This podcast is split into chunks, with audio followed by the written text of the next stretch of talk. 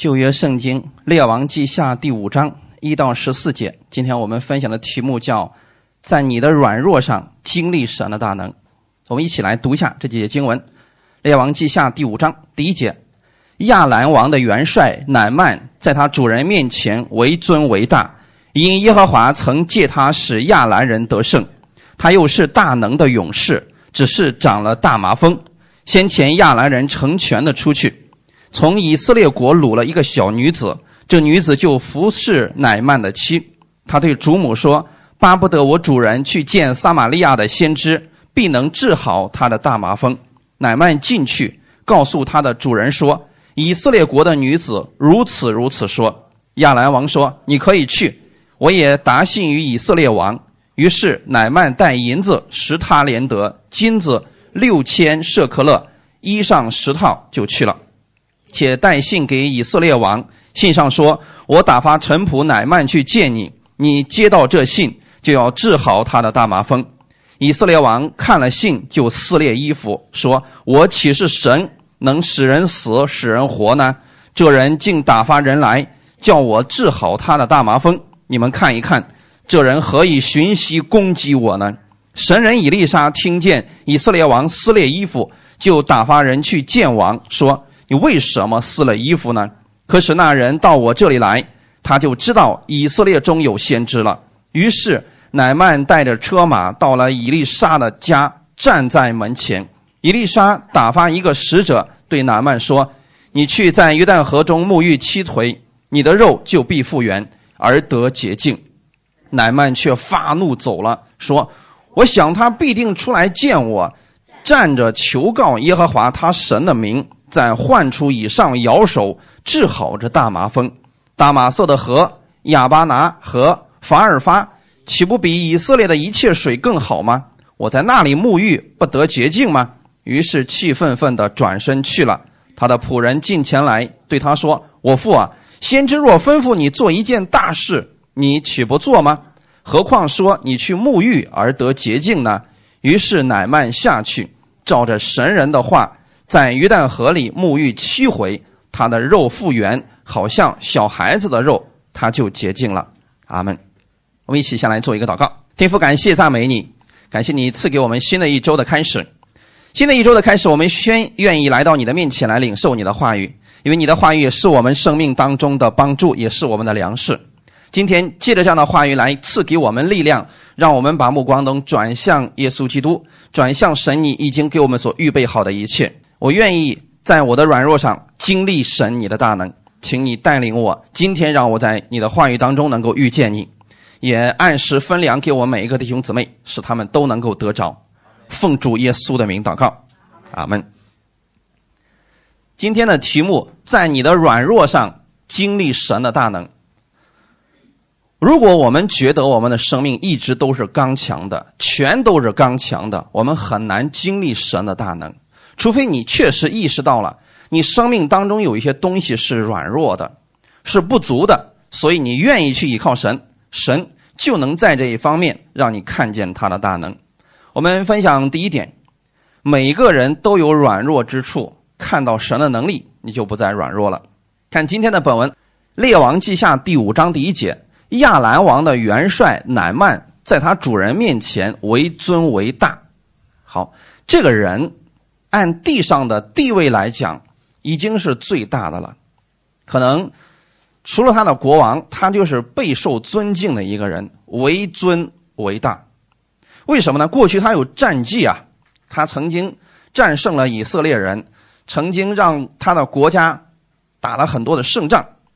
因为耶和华借着他使亚兰人得胜，他又是大能的勇士。弟兄姊妹，在这个世界上有高的位置好不好呢？好啊，有尊贵的位置是好的。你有能力好不好呢？也是好的。那如果有病呢？哎，就不好了啊。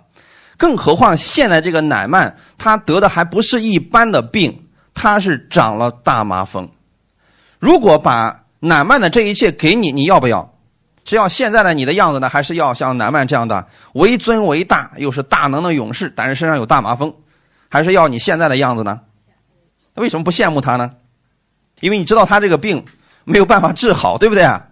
所以很多时候我们一对比，就我们我们就知道神如何来恩待我们了。如果没有对比的话，我们觉得神不爱我们，好像神没有给我们什么。但如果今天让你跟乃曼一比较，你宁可选择你现在的生活，因为你有健康，对吗，弟兄姊妹？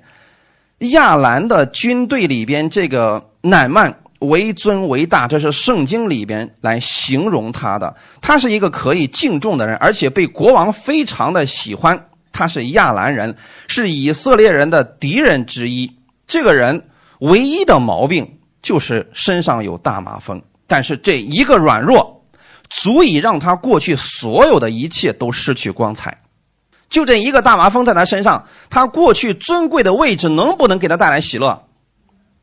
那么他的能力，他过去是个大能的勇士，他的这些能力能不能让他能够去掉这些大麻风呢？所以弟兄姊妹，当你在这个世界上去追求那些地位、名利、金钱的时候，如果你失去了健康，身上得了绝症，我想此时此刻这个世界上有很多人跟乃曼一样。有这样的位置，也有绝症在身上，这时候怎么办？这一个软弱，足以让他对世界上的一切失去盼望，对吗？所以过去有多少人家里面有亿万的资产，到最后得了绝症的时候，他说：“我愿意拿我所有的资产去换取我的健康。”那又何必呢？为什么不现在就享受你的健康呢？乃曼的问题，你想他有没有找过医生呢？啊，这么尊贵的人，这么有钱，他肯定已经请了无数的名医。可是问题是，他的问题根本得不到解决。有一天的时候啊，他家里有一个小女子啊。我们今天看这个本文里边，第二节到第三节，先前亚兰人成群的出去，从以色列国掳了一个小女子，这女子就服侍乃曼的妻。他对他的主母说：“巴不得我主人去见撒玛利亚的先知。”好，弟兄姊妹，现在你来看这么一个小女子，乃曼，她的人生之所以能够改写，实际上跟这个小女子是有关的。你们可以想象得到，这个小女子用今天的话来说，是传了一个福音，对吗？而且她还是被逼的去传福音的，因为她是被掳到了她这个主人的主母那儿去了。那么，如果是你被掳过去了，你愿意这个乃曼死还是活呢？所以很多人就说了：“那为什么神不救这个小女子呢？”跑题了。神没有说不救这个小女子，神把这个小女子放在这个家里面，已经做了一件非常轰动的事情了，对不对？可能因为这个小女子，这个乃曼从此改变了。所以我们不要说啊，为什么神不救她？这个是跟我们没有关系的。神把她放在这儿是有他的目的，而且这个小女子也并没有埋怨神呢。她只是看到她的主人有这样一个疾病的时候，他对他的祖母说：“巴不得我主人去见撒玛利亚的先知，必能治好他的大马蜂。”好，弟兄姊妹，这个小女子对他的神了解吗？了解。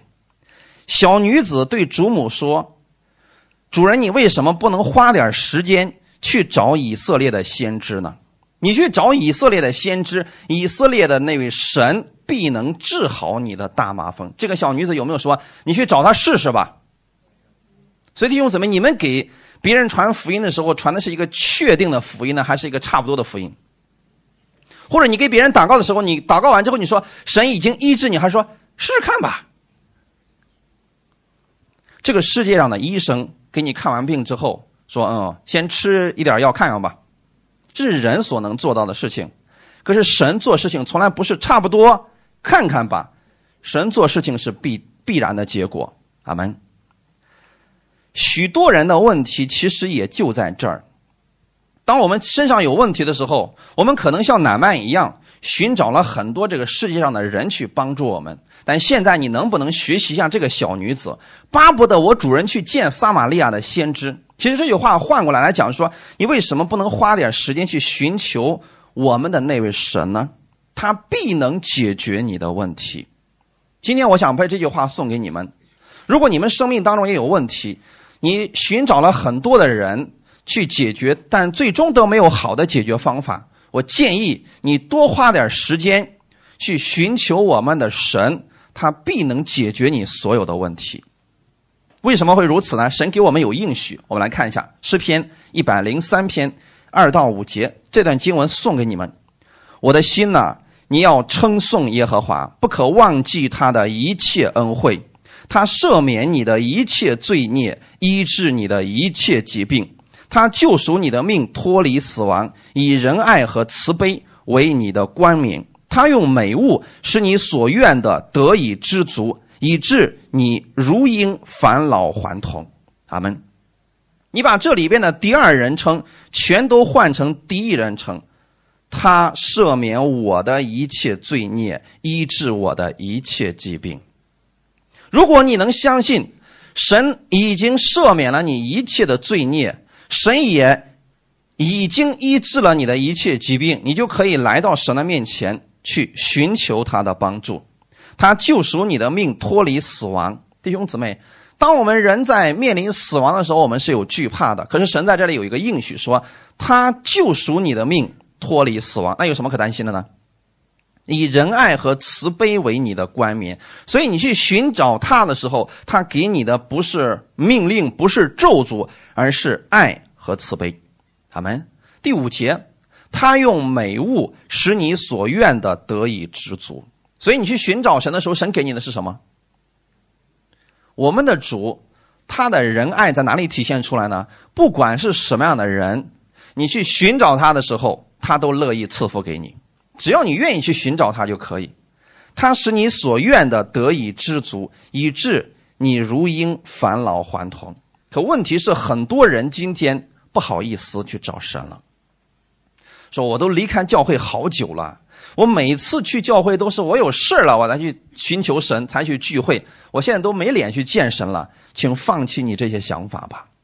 或者有些人说我又犯罪了，所以我不好意思去见神。越是这样，你越应该来寻找我们的神。有些人，我现在特别的烦躁，我一大堆的事情，那是不是更应该来到神面前？巴不得你去寻找我的神，他必能解决你的问题。这是我现在也给你们的一个劝告，因为我是这样走过来的。我过去的人生当中，有三年是我人生当中的当中的最低谷。那个时候，我就天天想着怎么用死。哎，那时候因为在律法之下嘛，呃，还不敢自杀。因为他们说了嘛，自杀就下地狱了，所以那时候我还不想下地狱，所以就想到，哎，有一种意外如果能发生在我身上，那就最好了。可是神一步一步的救我脱离了死亡，确实神以他的爱和慈悲，今天作为我的冠冕了。那么今天我走过来之后，我也巴不得你们去寻找这位神。当年我是怎么走过来的？那时候还没有什么所谓的恩典呀什么的，没有。我当时就是听牧师讲道，一天。十二个小时，我就不断的让这个除了睡觉时间啊，我的电脑里边就一直放着讲道，一直在听，一直在听。是这个牧师的听完了，听完听另外一个牧师了。我是这样来度过我人生当中最艰难的时刻的。其实今天你们是幸福的，因为你们知道至少知道什么是恩典，什么是律法，还有人愿意来帮助你们。我们那个时候呢，牧师告诉我们说自己祷告吧。或者说你的罪孽太多，因为你贪恋世界，所以这就是神给你的管教。那时候我怎么办呢？弟兄姊妹，那个时候我们对神有错误的认知，我们给自己很多的定罪。但今天你们可以有一个正确的信。我想告诉你，不要觉得不好意思来找神，就算你软弱了，你也可以来寻找他的，他不会因为你软弱而不搭理你的。就像乃曼一样。乃曼全身长了大麻风，神没有说你满身都是大麻风，你不配来找我，你又是个外邦人，你过去欺负我的子民，没有。只要你愿意寻求他，神就乐意来医治你。阿门。这是我们的神。所以这位小女子说：“去吧，巴不得你去见我们的神，你必能得医治。”今天我也想告诉你，无论你遇到什么样的问题，巴不得你去寻找耶稣，你必能得医治、得释放、得恢复。阿门。所以当时她的这个主母，这小女子的主母听了这话之后，就去告诉了她的丈夫。她的丈夫啊，看来还是个一个比较有规矩的人啊。他就在朝堂上啊，把这个事儿给他的国王说起来了。这个王因为特别爱惜乃曼，所以这个王就写信给以色列王，好像成了国与国之间的事情了啊。告诉那位以色列王说：“我现在写信给你。”我这儿呢，我有个心爱的将军啊，他得了大麻风，你去把他给治好吧。好，弟兄姊妹，国与国之间如果写了这样的信，其实以色列王认为他是挑衅，寻找机会来攻击自己，正确不正确？正确，因为以色列王又不是医生，他又不是神，所以以色列王看到这个信之后，他的反应是什么呢？我们来看一下《列王记下》第五章第七节。以色列王看了信，就撕裂衣服，说：“我岂是神，能使人死，使人活呢？这人竟打发人来叫我治好他的大麻风。你们看一看，这人何以寻隙攻击我呢？”好，现在我们来对比一下。这个世界上有一句话说：“没有对比就没有伤害。”那么以色列王，你是一个统治这个国家的王，你的信心应该比一个小女子更大吧？可现在是这个小女子一句话说：“你去找我们国家的先知，啊，我们你就必能得医治。”这个可是这个国王呢，他去找了国王，是不是找错人了？可惜呢，以色列国王也没有那么大的信心。他看了这个信之后，没有去依靠他的神。所以弟兄姊妹，这是以色列王的软弱之处。但是他软弱的时候，他就没有去依靠神，这是他的可怜之处啊。许多人实际上在遇到问题之后，跟以色列王是一样的反应，说：“为什么这样的事情会临到我身上？为什么仇敌会攻击我？为什么这个疾病会临到我的身上？”他开始撕裂衣服，开始埋怨神：“我岂是神，能使人死，使人活呢？你虽然不是神，可你是不是神的代言人？君王、祭司、先知，这都是神所设立的，对吗？”不管他们三个当中的哪一个，他们都可以代表神在地上实行权柄。那么以色列王有没有这个权柄呢？有啊，可见这个以色列王过去为什么会打败仗，为什么国内有那么多的问题？其原因是因为他根本就不会依靠神。今天我们知道，我们有软弱的时候，你更应该在你的软弱之处去依靠神，那个软弱就不再是软弱了。如果你的软弱总是提出来，总是在这个软弱当中跌倒，你应该在这一块下定决心，就在这个地方去依靠神，彻底的胜过他。阿门。这个大麻风病人现在去找这个以色列王，以色列王一看不行啊，这我弄不好啊，好可怜的王啊，他竟然不知道自己所信的神有什么样的能力。你知道，今天我们可以去说以色列王好可怜。但你遍眼望去，从古至今，其实有百分之九十以上的基督徒并不懂得如何去使用权柄。好多基督徒遇到问题的时候，仍然是唉声叹气、抱怨。他不知道神已经把权柄给他了。今天你们是不是王子？那你们身上也有权柄，所以遇到问题不要像以色列百姓，不要像这个以色列王说：“哦，我岂是神呢？”我怎么能够做这样的事情呢？你可以的，阿门。所以今天你认识到你是谁的时候，你知道你有软弱，但软弱不可怕呀，可怕的是你不知道怎么去变得刚强。今天神把权柄给你了，你要去使用它。我们来看一下这段经文，你们一定要背过它，然后在生活当中经常使用。马可福音十六章十七到二十节，我们一起来读一下：信的人必有神迹随着他们。就是奉我的名赶鬼，说新方言，手能拿蛇，若喝了什么毒物，也必不受害。手按病人，病人就必好了。主耶稣和他们说完了话，后来被接到天上，坐在神的右边。门徒出去，到处宣传福音。主和他们同工，用神迹随着证实所传的道。阿门。这段经文是不是给你的？信的人必有神迹随着他们，是不是随着你们？那如果我们今天这个乃曼到了你的面前，你敢不敢给他伸手祷告？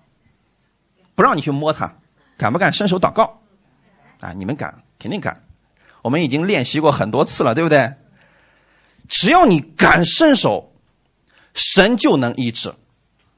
你不要担心什么，因为又不是你的能力，你怕什么呀？后面说就是奉我的名赶鬼，阿门。谁的名字？耶稣的名字。你所以你使用耶稣的名字就可以了嘛。用耶稣的名字说新方言，阿门。那后面说手能拿蛇，若喝了什么毒物，也必不受害。这里的意思是，当你在施工的现场或者在生活当中，真的遇到了迫害的东西，比如说这个蛇来咬你了。你看保罗，呃，他们一行人到了一个小岛上的时候，他们去拿那个烤火的柴火的时候，是不是有只蛇咬住他了？他当时把那个毒蛇就甩出去了。其实当地的人知道那是这种非常毒的蛇，几秒钟之内人就会麻木，很快人就死掉了。好，可是他们左看右看，看看看着保罗啥时候死掉，结果这个人没有死，为什么呢？你可以不了解这个世界上有多少种毒蛇，但你一定要了解这句话，大家明白了吗？手能拿蛇，若喝了什么毒物也必不受害。哈利路亚！但是千万别走极端，不要今天回家之后就让蛇去咬你一下，看看会不会死。我告诉你，一定会死，这叫试探，明白了吗？如果喝了什么毒物，也是一样的啊。说你在不知情的情况之下喝了什么毒物，你是不会受伤的，不会受害的。阿门。他今天回家不要没事去拿毒物去测试啊，这是错误的，这是愚蠢的啊。后面那句你们可以使用的啊，手按病人，病人就怎么样？就必好了。圣经上有没有说你手按病人，病人可能会好？有没有？必是什么意思？一定的、肯定的、确定的，阿门。那么你们要做什么事情？假如乃曼今天在你面前，能不能伸手祷告？你去祷告就行了，剩下的事儿呢，让神来做啊。今天那么多人为什么不敢去祷告？怕没有果效吗？怕自己伸手之后一点事情都没有发生吗？那就觉得你是能力比较大吗？是你的能力在做事情吗？今天不是你的能力，是耶稣的能力。阿门。你记得你医治不了人，你不是专业医生，你现在只是使用耶稣的名字。我们在医治方面我们是软弱的，对不对？但神是刚强的，所以你使用他的名字，你在那一方面就是刚强的。你说我不能，但是他凡事都能。哈利路亚。这是不是主耶稣给我们说的话语？第十九节说，主耶稣和他们说完了话，后来被接到天上，坐在神的右边了。圣经上但凡提到神坐在坐在神的右边，你知道右边是什么地方吗？右边代表着得胜、权柄、尊贵、荣耀。阿门。那就是耶稣已经得胜了，已经战胜了这些死亡、疾病、问题，已经都战胜了，所以他坐下来了。他坐下来是看你怎么样做事情，阿门。希望你也经历他这样的得胜。二十节我们看看，门徒出去到处宣传福音，主和他们同工，知道吗，弟兄姊妹？今天当你出去为别人祷告的时候，不是你一个人，主和你同工的，阿门。后面说用神迹随着证实所传的道。那么你们来我们教会一段时间了，你知道我们教会也确实发生了很多的神迹奇事，那是证实我们所讲的道是正确的，阿门。除此之外，我们不说明什么，不是我比较有能力，也不是你比较有能力，是证明我们所讲的道是符合圣经的。哈利路亚！你只要是讲圣经的神的话语，你按照神的话语去行，你就一定会看见神迹奇，这个很简单的。哈利路亚。先知以利沙听到这件事儿，什么事儿呢？就是以色列王撕裂衣服的这件事情。这先知以利沙当时就比较震惊啊，说：“以色列王，你为何为这个事而忧虑呢？你让他来我这儿吧。”我们一起来看一下《列王记下》第五章第八节：神人以利沙听见以色列王撕裂衣服，就打发人去见王，说：“你为什么撕了衣服呢？”可是那人到我这里来，他就知道以色列中有先知了。你们敢不敢说这话？让那人到我们教会来，我就让你知道这世界上有神了。敢不敢说这话？别模仿啊，这个模仿是没有用的啊。所以弟兄姊妹，困难来临的时候，你敢不敢把这句话说出来？咱也不说后果，咱先放一边。有多少人敢这么说话的？让他们到我们教会来，我们的神必然会医治他。你若有这个信心，证明你已经经历过神的大能了。以利沙一生当中行的神迹比以利亚更多，你知道吗？所以伊丽莎说：“为什么把衣服给撕了呢？他说多可惜啊！啊，让他来过来过来吧，让他到我这儿来，我让他看一看，以色列当中是有先知的。阿门。实际上不是要证明伊丽莎有多大的能力，是让他知道以色列当中是有王的。阿门。你们还记得伊丽莎的师傅以利亚当时跟四百五十个假先知对抗祷告的时候怎么说的吗？哎，你们使劲祷告你们的神，他可能睡着了，使劲祷告吧啊！我今天让你知道谁是真神，是不是一样的？他的徒弟也学会了这个，所以他说让那人到我这儿来，他就知道以色列中有先知了。哈利路亚！今天希望你们去思想这句话语，在你遇到问题的时候，把这句话语用出来。同样都是信主。为什么遇到问题的时候反应却完全不同呢？其实以利沙充满了信心，而以以色列王是完全不知道依靠神呢。我们看我们的耶稣，耶稣当年在死人面前行过一个神迹。我们来看一下《约翰福音》十一章三十九到四十节，耶稣说：“你们把石头挪开。”那死人的姐姐马大对他说：“主啊，他现在必定是臭了，因为他已经死了第四天了。”耶稣说：“我不是对你说过吗？你若信，就必看见神的荣耀吗？”耶稣知不知道自己在做什么？所以他对一个已经埋葬在坟墓里边四天，你们知道以色列地区的温度很高啊，如果四天的话，人一定是臭了啊。这个时候呢，耶稣说：“你们把石头挪开。”这个姐姐马大，你看马大为什么我说他这个这个情绪化比较严重啊？实际上他对神的话语并不怎么会使用啊。可能在厨房里边服侍的人，多数都是这样啊。我们知道吗，弟兄姊妹？我去过很多教会啊，许多教会里边的服侍人员，因为没有时间听到，经常在教会的厨房里边忙活，最后这些人起来闹腾，跟牧师闹腾，知道为什么吗？马大嘛，因为他们真的缺乏了真理的装备，你让他一去一直去服侍，他就会凭着自己的血气血气去做事情啊。那很明显，现在马大是不是这样的？耶稣都发话了，把石头挪开，那你要做什么事情？挪开就行了嘛，简单吗？不用你去提醒耶稣说，哎，他都已经在里边四天了，那耶稣不知道四天了吗？所以在神的话语面前，我们怎么做？你不要说，主啊，这个好像不太管用啊，不是你该考虑的事情，好吧？当耶稣说把石头挪开，你就做什么事情？挪开就行了，就这么简单。马大对他说，哎，他必定是臭了，因为他已经死了四天了。耶稣说，我不是对你说过，你就证明这是第二次提醒他了吧？那你们要提醒几次？我每周都要提醒你们一次，一一次是不够的。我们也需要互相来提醒，阿门。因为我也有软弱的时候，你们要提醒我去依靠神，对吗？你们软弱的时候呢，我提醒你们去依靠神，这是教会存在的意义。要不然的话，我们听一次就好了，哪有那么刚强的人呢？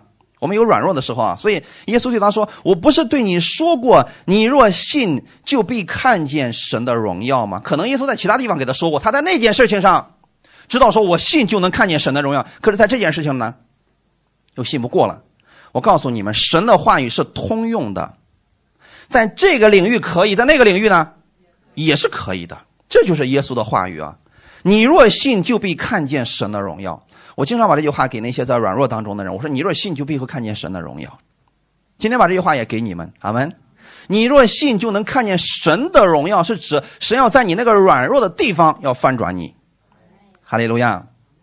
我们分享第二点：软弱之处尽显神的大能。列王记下第五章九到十节。于是乃曼带着车马到了以丽莎的家，站在门前。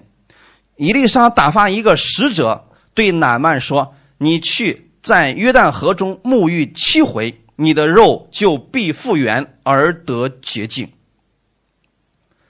这就是伊丽莎的医治方法。这伊丽莎呢，架子好像比较大啊。那么现在两个人的身份比起来，谁的身份更尊贵一些？乃曼啊，世人都认为乃曼那是一个强大的国家。那个国王的爱将有尊贵的身份啊，有大能的勇士什么的，在这块比起来，伊丽莎是不是真的就是那个书生一样的存在？可现在是问题是什么呢？当这么一个尊贵的人到了以丽莎的家门口的时候，以丽莎都没让他进去，然后就给他说了一句话，说：“你去在约旦河当中沐浴七回，你的肉就必复原而得洁净。”好，他派了一个使者去面对亚兰人的这个将军元帅大能的乃曼。弟兄姊妹，这个话你会不会说？那我们今天换位思考一下，如果你说你得了绝症，你现在去寻找一个先知，然后这个先知连你的面都没见，说去吧，去我们家那个院子里面那个池塘里面洗七回你就好了，你能不能相信？这太不能相信了，因为乃曼得的是什么病？大麻风呀，那是绝症啊，那是多么严重的病啊！就像今天来说，那是癌症晚期啊，扩散全身了。你告诉我洗七回就好了？怎么哪有那么简单的事情？在乃曼看来，这个病多严重！我过去找了多少医生，看见过多少先知，你这不就是敷衍我吗？太不着调了吧！而且呢，他还觉得说，这约旦河这水有什么好的呀？你们知道约旦河的水并不起眼吗？也就是说，这个世界上有很多的河，可能在约旦河里连这个黄河都不如啊，连这长江的水都不如啊，它并不深，你知道吗？只有在呃，秋天的时候涨到两岸的时候，那个水还会很多。平时那个水啊，就就那么一点儿。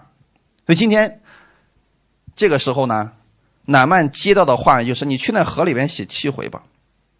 那河也不干净，也不是那么看起来那么干净，跟他们国家那那两条有名的河比起来，相差太远了。可是你们别忘记了，就是这个约旦河。这条河当中曾经发生过很多离奇的事件，你们知道吗？当年的约书亚是不是经过这条约旦河？怎么过去的？在两岸涨起来的时候，他抬着约柜，然后下面变成干地，他们走过去了。在这约旦河当中，以色列百姓受洗，对吗？哦，还有一个人，你知道是谁吗？往前，以丽莎。你们记得吗？以利亚有没有经过这个约旦河？好，伊丽莎有没有经过？所以伊丽莎知不知道这条河？知道，他知道说啊，当年我是拿着衣服片嗖嗖嗖嗖一动，这河分开了，我走过去了。这河可不是一般的河，你别看它不起眼，但是呢，今天我们神的祝福在这里，阿门。我是想告诉你们什么呢？今天你们到这儿来，不要觉得这个地方不起眼，这是神的殿。你们到这儿来，那就不一样了。你能坐在这儿听到，那就是神的恩高在这里呢。你去一个比较辉煌的宫殿里面，不一定能得到这个，是不是这个意思啊？其实伊丽莎是想告诉乃曼，别瞧不起我跟你说的那个话语啊。这约旦河虽然不算什么，但是那我们的神祝福的河，哈利路亚。这就是约旦河啊。我们看一看乃曼的反应，《列王记下》第五章十一节到十二节。乃曼却发怒走了，说：“我想他必定出来见我，站着求告耶和华他神的名，在患处以上摇手治好这大马蜂。大马色的河亚巴拿和法尔法，岂不比这以色列一切的水更好吗？我在那里沐浴不得洁净吗？”于是气愤愤地转身去了。在这有一个非常关键的词叫“我想”。好，弟兄姊妹。神的话语给你了，你要不要？你想一下，跟神不一样的东西。现在伊丽莎说去约旦河里边洗七回就好了。这个乃曼说：“我想，我们看他想的是什么，好不好？正确不正确啊？我想他必定出来见我。好，为什么他一定会觉得伊丽莎要出来见他？因为他觉得他自己身份比较尊贵，是他王的爱将，他又是个大能的勇士，今天带了这么多的财宝了，你怎么也出来见我一面吧？”是不是世人所羡慕的东西都在他这儿呢？可伊丽莎压根就没放在眼里边。所以今天我想告诉大家，不管你在这个世俗上你拥有何何等的地位、多少的金钱，如果你到咱们教会来，你就此刻就安静的做一个信徒好了。因为如果你在这个地方，你仍然觉得你的呃名声很大，你的势力很大，你在这是得不着神的恩典的。这个时候，把你属世的那一套东西都放下来吧。今天伊丽莎来，呃，到你到伊丽莎的门前寻求他，你只不过是一个寻求帮助的人。怎么做，不是你说了算，是伊丽莎说了算。所以他说：“我想他必定出来见我。”结果他没见他。那第二个他想了什么啊？站着求告耶和华他神的名，啊，可能他过去也拜过其他的神，而其他神的先知是怎么做的呢？先出来见他，然后呢，站在他面前去求告他那个神的名，然后干了什么事情呢？在幻烛以上摇手，有没有见过那种大仙儿？啊，什么天灵灵地灵灵的，就就那么个那么个意思啊。总之，你应该有一套专属的流程吧。结果呢，没有。他以为世上的那个那些神跟伊丽莎的神差不多，对不对？所以今天我们很多人啊，就期待说：那你说我们到教会之后，我们能做点啥呢？去了之后有什么仪式吗？有没有仪式？没有。所以我们说，带着你的心，带着你的诚实来敬拜他就够了，没有别的了。这才是真神，对吗？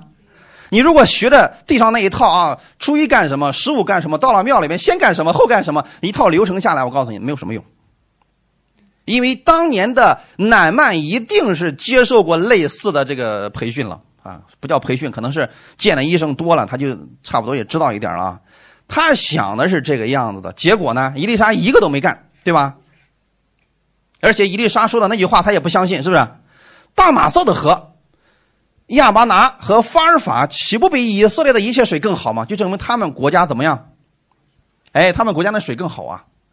他有没有把先知伊丽莎的话放在心上？没有，所以说啊，他气愤愤的走了呀。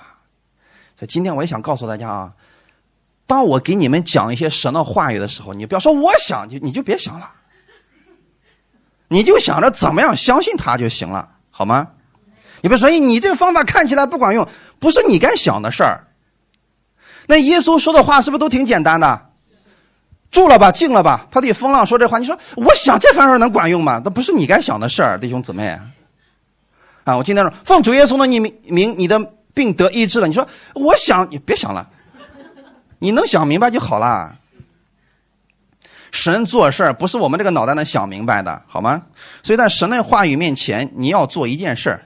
顺服就可以了，骄傲和人的自义必须先被处理掉。所以神要让这个乃曼得医治，就必须要先处理他的骄傲。这就是神为什么只是他做，他能做到他又不愿意做的事情。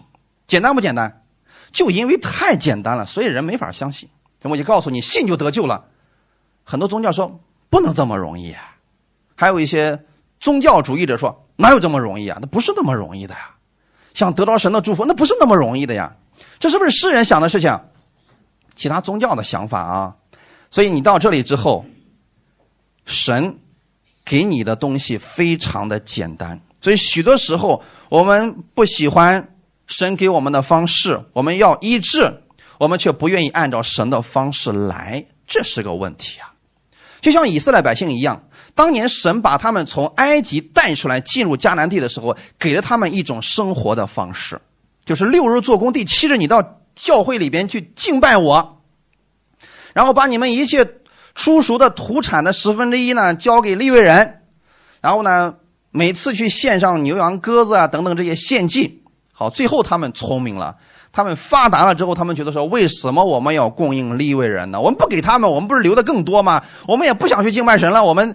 想干什么就干什么，导致的是他们不愿意按照神的方式来，结果也失去了神的祝福。你们仔细去读旧约圣经，是不是这个样子的？特别去读先知书的时候，以色列百姓他们失败，他们失去祝福，不是因为他们不知道，恰恰是因为他们不愿意干了。当他们愿意按照自己的方式来的时候，神不祝福了。我以前给大家讲过，神不是按照你口里所出的话给你成就，神是按照他口里所出的话来成就的。所以，当你口里的话跟神的话语一致的时候，神说：“我要给你成就。”阿门。所以你们只管按照神的应许来生活，这就足够了。啊，至于你想的那个跟神不一样的时候，就先放下吧。这个简单吧？那富足是不是也是一样的？刚才我们说的是医治啊，你只要愿意按照神的方式来，神说你得医治了，你就相信你得医治就可以了，对吗？啊，啊，富足呢，很多人也是无法完全相信神的话语，人们很多人是想要兴盛，却不愿意听神的话语，就像今天的南曼一样，是不是很矛盾？他来找伊丽莎的目的是为了什么？得医治，那伊丽莎有没有告诉他得医治的方法？他能信吗？那如果他这么这么走了，他得不着医治，是伊丽莎没有能力吗？问题在哪里？因为他不相信。所以有很多人总是问我说：“任教授，为什么我祷告这么久了，呃，神还是没有医治我？是不是神不愿意医治？”你不要得出最后那个结论。今天你没得着医治，那就继续祷告好了。你不要说神可能不医治你，没有这个结论的。神在圣经上应许的是，他要医治你一切的疾病。哈利路亚！他要用美物使你所愿的都知足，是不是？这才是他的应许啊！你说为什么没有得着？那继续祷告好了，不要再去找其他的理由了，好没？很多时候说我也信神呢，我说不是说你不信有神，我是想指的是你是否能在每一件事情上按神的方式来。这个是不是很简单？你在这个事情上按照神的方式来，你蒙福了；下一个事上你没有按照神的方式来，你仍然是得救的。只是这个事上你会按照你自己的方式来生活而已。但是呢，你不会失去生命的啊！所以在这些启示面前，我希望我每个弟兄姊妹啊，在神的话语面前能够谦卑下来。乃曼差一点儿就失去了这个医治的机会啊！这个人虽然狂妄，但有一点很好，听得进去劝。弟兄姊妹，我可以允许你们骄傲自义，但是你们要能听进去劝，这也是好的。他的仆人来找他的啊，看我来看一下《列王记下》第五章十三节，他的仆人进前来对他说：“我父啊，先知若吩咐你做一件大事儿，你岂不做吗？何况说你去沐浴而得洁净呢？你知道这个就是人们里边最大的问题吗？”如果今天我换一种方式，我当伊丽莎，乃曼到了我的门前，然后我这时候我说：“乃曼，想得医治吗？”那么这肯定想啊。好，先把你带来的那个车上的金银财宝先卸到我院子里边去，回去再拉辆车过来。你知不知道你得的是绝症？就用这点小钱想打发我吗？乃曼会怎么做？好好，我听你的。然后。再拉辆车过来之后说：“好，从现在开始，以此地为原点，经过约旦河，爬上黑门山，在山上的某个洞里边有一瓶那个我已经准备好的祈祷过的药水你喝了之后，全身即可得洁净。他信不信？去？为什么信？因为这事儿太难了，我付出了这么大的代价，我觉得我应该得着医治了呀。这就是。”大事儿，大家明白了吗？其实我把这个称之为律法的思维。我们每一个人里边或多或少都有这种律律法的思维，何况之之为亚兰国的大将军，他希望自己得医治之前先做一点了不起的事吧。至少我这么大的绝症，我应该做一个非同寻常的事儿得医治，这个我能心安理得呀。先知若吩咐你做一件大事，你岂不做吗？这就是人里边的律法思维。如果先知给他出一些难题，说你要经过九九八十一难，你就能得医治了，他一定相信。现在简单不简单？太简单了，他反而不能相信了。就是因为太简单了，所以人们难以接受。就像我现在给你们讲的恩典一样。就是因为太简单了，太容易得着了，所以人们说这个不靠谱啊。我宁可相信我身上的这个疾病、这个灾难是神给我的管教，我被熬炼之后，我才能够变成精金。我突然告诉你，你已经是精金了，你说这是骗人的。所以弟兄姊妹，人们这个律法的思维怎么去掉呢？你必须认识到，神给你的是白白所赐的。所以这个仆人听明白了，是不是？这仆人说啊，如果他让你做一件大事那你不要去做吗？更何况现在让你去沐浴呢？那么现在这个事难不难？不难。所以呢，他仆人这么一说，他一听，哎，也对呀。我来不就是要得医治吗？那既然来了，我不就得听着牧师的话吗？是不是弟兄姊妹？所以你们来到这儿之后。要听神的话语，哈利路亚！不管过去医生给你开了什么样的证明，说了什么样的话，到这儿来，我们相信神的话语吧。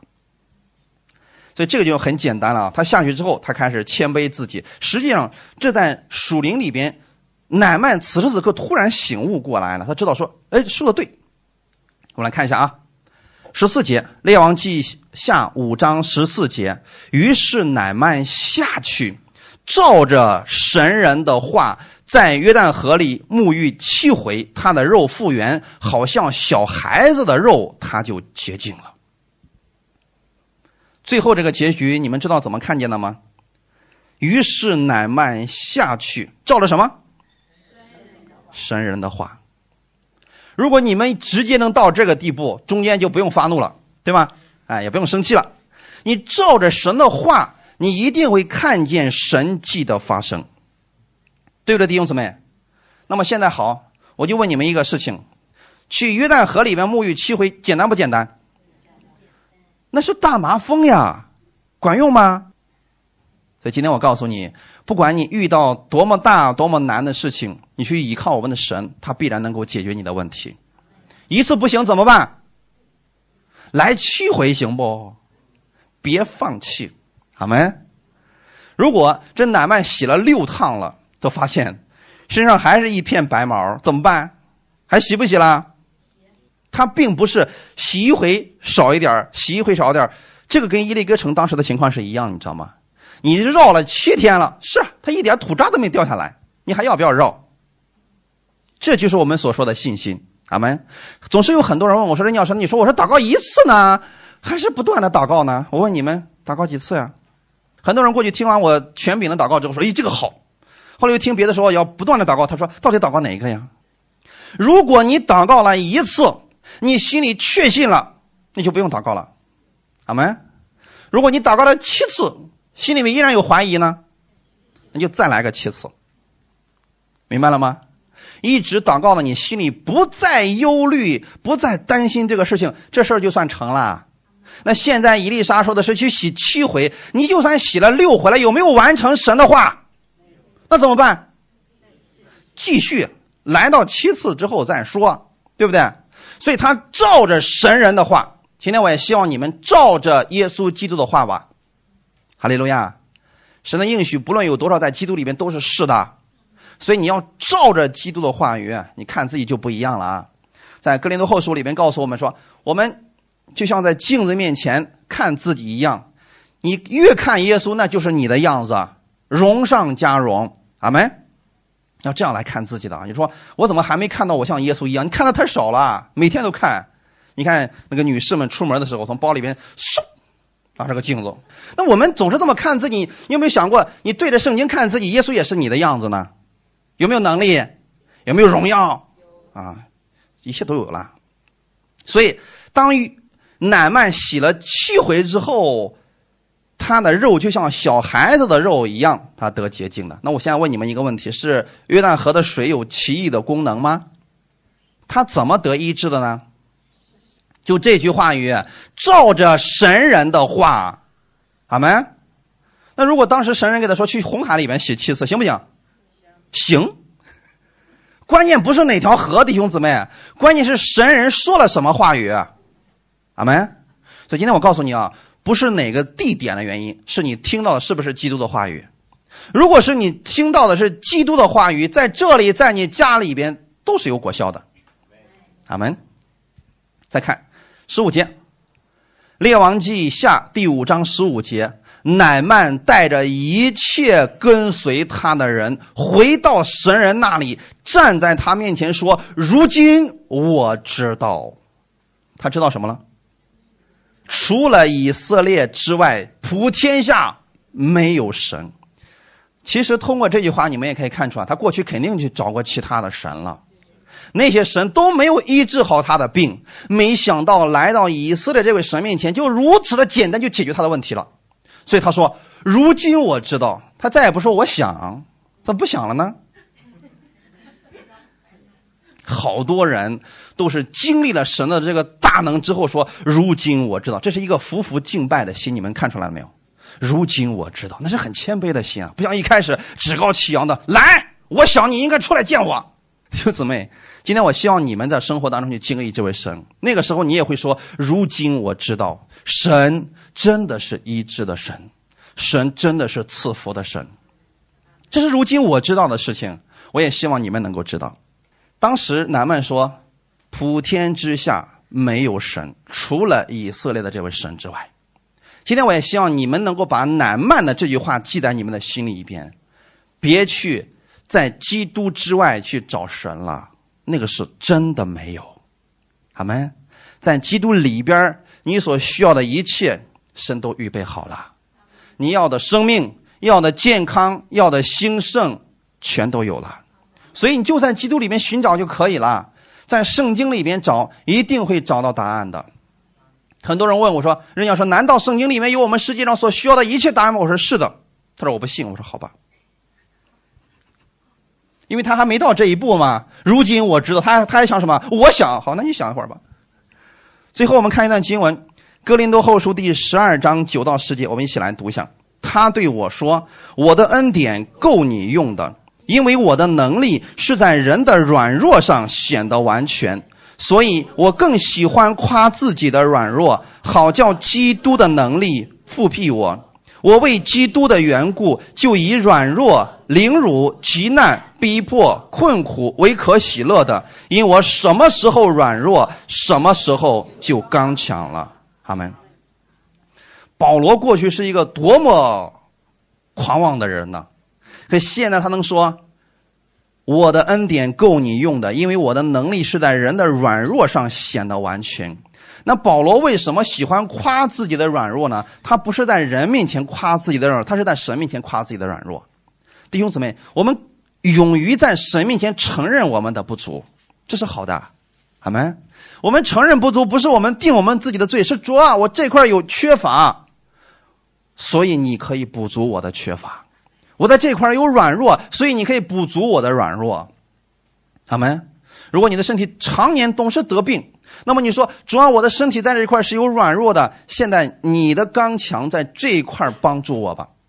神一定会让你看见神迹的，阿门。保罗说：“我更喜欢夸自己的软弱，好叫基督的能力复辟我。”弟兄姊妹，后半句千万不要把它给吃了啊！很多人只是夸自己的软弱，我我可背逆啦，我可无用啦，啊，我可软弱啦。好，他就不说后面的。那过去我在律法下也是这么，是不是经常说这个话？哎，我可不配啦，我可怎么样？哎，是后面的为啥不说呢？基督的刚强。在我的身上，基督的恩典在我身上，哈利路亚。所以保罗说：“我为基督的缘故，他是为基督的原因，所以他在神面前不想承认自己是刚强的。今天你们跟耶稣比起来，谁是刚强的？那我们是不是就是软弱的？所以在神面前，我们承认我们是软弱的，这是好事情。他就以软弱、凌辱、极难、逼迫、困苦为可喜乐的。为什么呢？因为在这些问题面前。”神的刚强会充满他的，阿门。你们经历神的恩典，通常都不是在最平安的时候能够看到神的伟大，通常是在软弱的时候、凌辱的时候、极难的时候、逼迫的时候、困苦的时候，你那时候看见神的伟大了。这就是大卫所说的：“我虽然行过死荫的幽谷，我也不怕遭害，因为你与我同在。”他看到了神的大能。我希望大家。在平安的时候，你能想起来他是帮助你的主；在你遇到危难的时候，你也不要灰心，那是你的软弱，但神的刚强可以复辟你。阿门。什么时候你看到了自己的软弱，不要定罪自己，要看到神的刚强已经来到了。哈利路亚！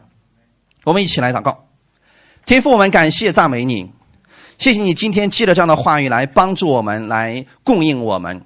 保罗说。你的恩典够我用的，因为你的能力是在人的软弱上显得完全。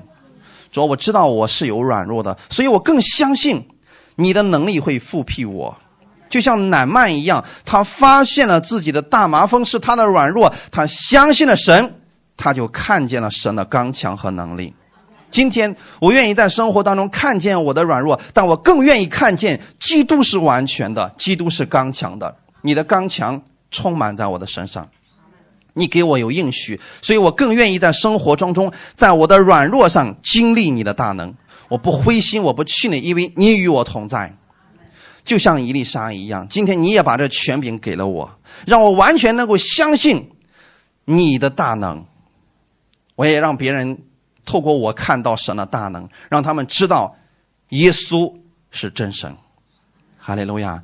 这一周当中，请你帮助我，让我在生活当中能够见证荣耀你的名。我相信信的人必有神迹奇事随着，就是手能拿蛇，手按病人，病人就必好了。